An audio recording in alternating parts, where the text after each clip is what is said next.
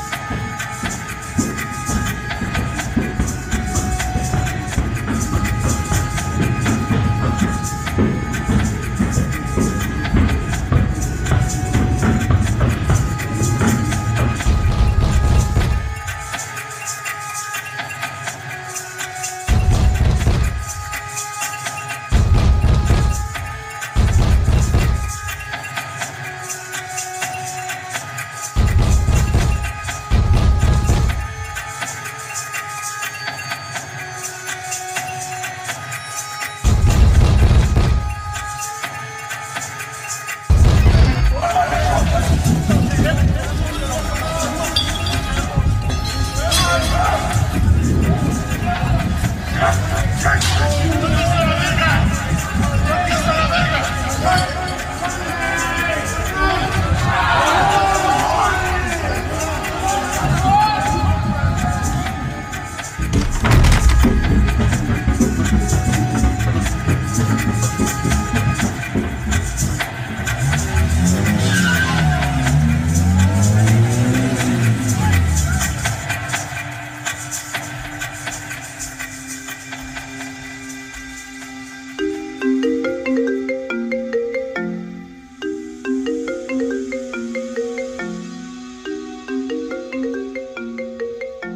Venganza del barrio.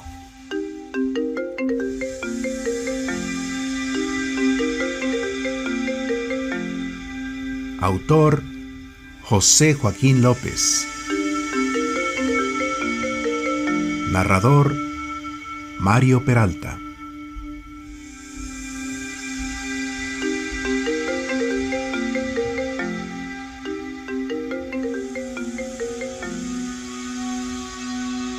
Una llamada llegó exigiendo una colaboración para el barrio, una pandilla peligrosa.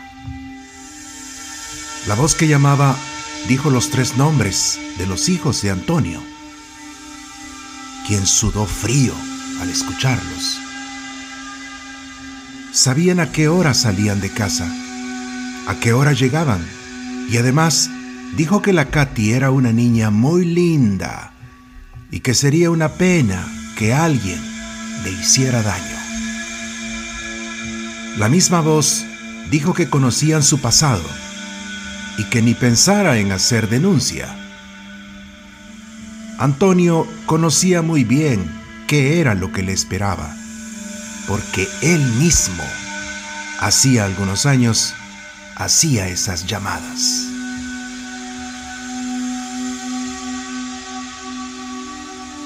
En su adolescencia, Tono, como conocían a Antonio en su colonia, había sido pandillero del barrio. Era un tipo moderado que nunca había matado a nadie. Y en cambio, había perdonado algunas vidas.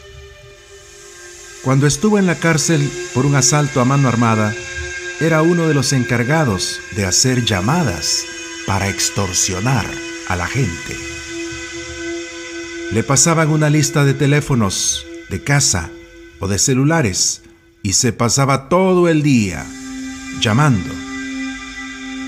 Amenazaba con hacer daño, pero nunca se cumplió la amenaza.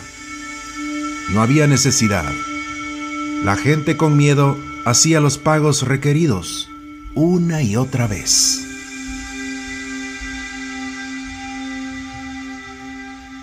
Cuando salió de prisión, decidió retirarse de la vida pandillera.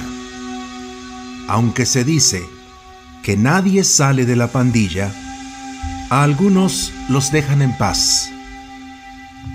Al principio pareció que ese era el caso de Tono. Se trasladó a vivir a otro lugar.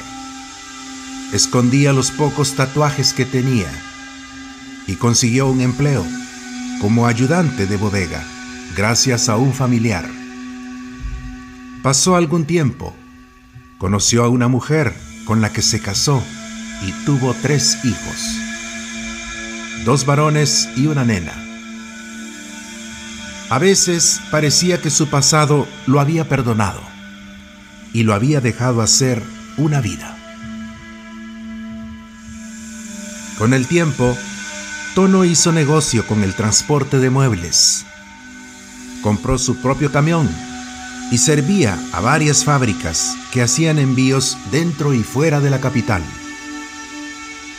Sus hijos crecían e iban a colegios privados. La más pequeña era Catalina, que casi sin darse cuenta estaba a punto de cumplir 12 años.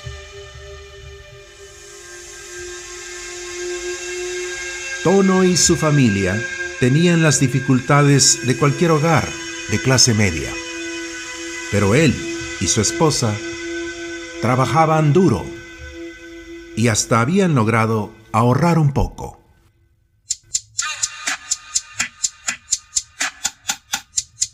Pero esto no iba a durar para siempre. En una de las entregas que hacía, se encontró a un excompañero del barrio que lo reconoció inmediatamente. El ex compañero no hizo más que lanzar una mirada amenazante y darle un abrazo. Pero Tono sabía que estaba condenado. Dos semanas después del encuentro, recibía la llamada. Lo habían estado vigilando y ahora le exigían dinero para no hacerle daño.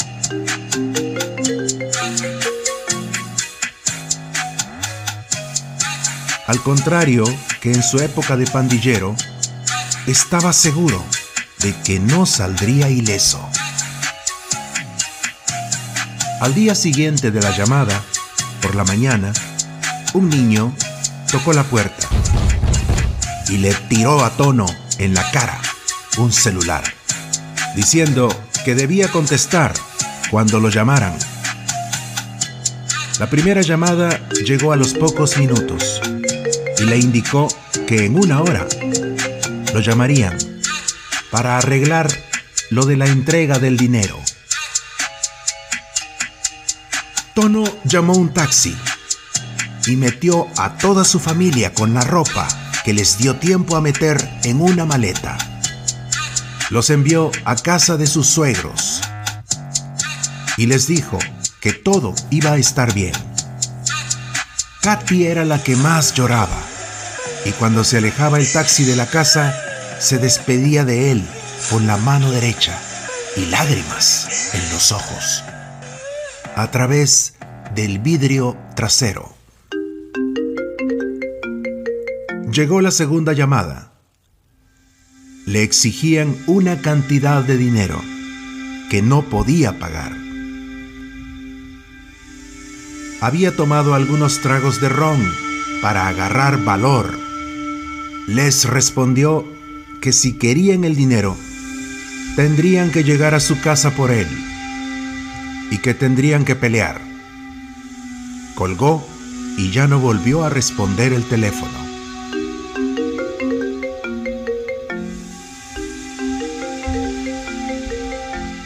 La casa sin sus hijos ni su esposa estaba triste. Tono entró a los dormitorios de sus hijos y al observar su ropa se sintió desolado. Su pasado lo estaba alcanzando. No lo había perdonado. Antes de la cárcel había intentado salirse de la pandilla varias veces. Pero sus intentos terminaban siempre en grandes palizas de las que todavía tenía algunas cicatrices en el cuerpo. Poco después de las seis de la tarde, cuando ya empezaba a oscurecer,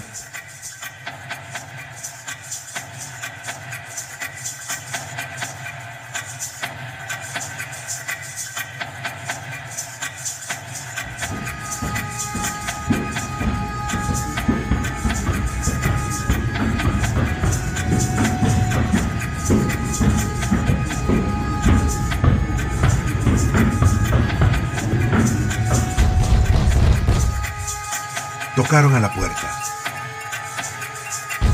Tono alistó un par de cuchillos y un revólver. Venían por él.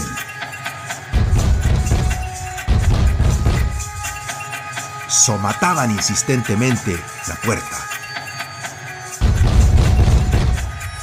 Cuando abrió la puerta, tres sujetos se lanzaron sobre él. Luchó por algunos instantes, pero no pudo hacer casi nada. Y rápido lo desarmaron. Los primeros golpes y puñaladas dolieron. Pero después se fue como adormeciendo.